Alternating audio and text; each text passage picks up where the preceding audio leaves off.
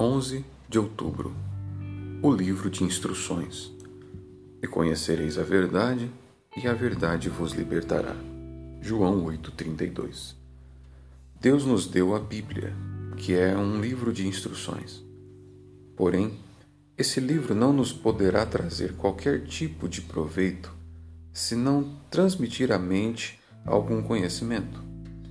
Ele não poderá nos beneficiar mais do que se estivesse escrito no idioma chinês ou tártaro, do qual não conhecemos uma única palavra.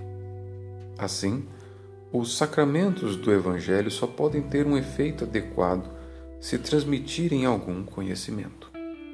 Eles representam estas coisas por meio de sinais visíveis. E qual é a finalidade dos sinais se não transmitir algum conhecimento acerca das coisas significadas? Assim é a natureza do homem, o qual coisa alguma consegue chegar ao coração se não for pela porta do entendimento. E não pode haver conhecimento espiritual daquilo em que não há, primeiramente, um conhecimento racional. É impossível alguém enxergar a verdade ou a excelência de qualquer doutrina do Evangelho se não souber em que consiste essa doutrina.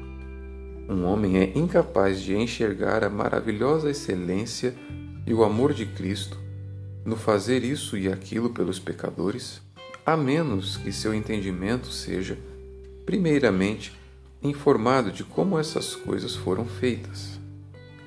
Ele não consegue saborear a doçura e a excelência da verdade divina se, primeiramente, não tiver uma noção da existência de tal coisa. Devocionais de Jonathan Edwards.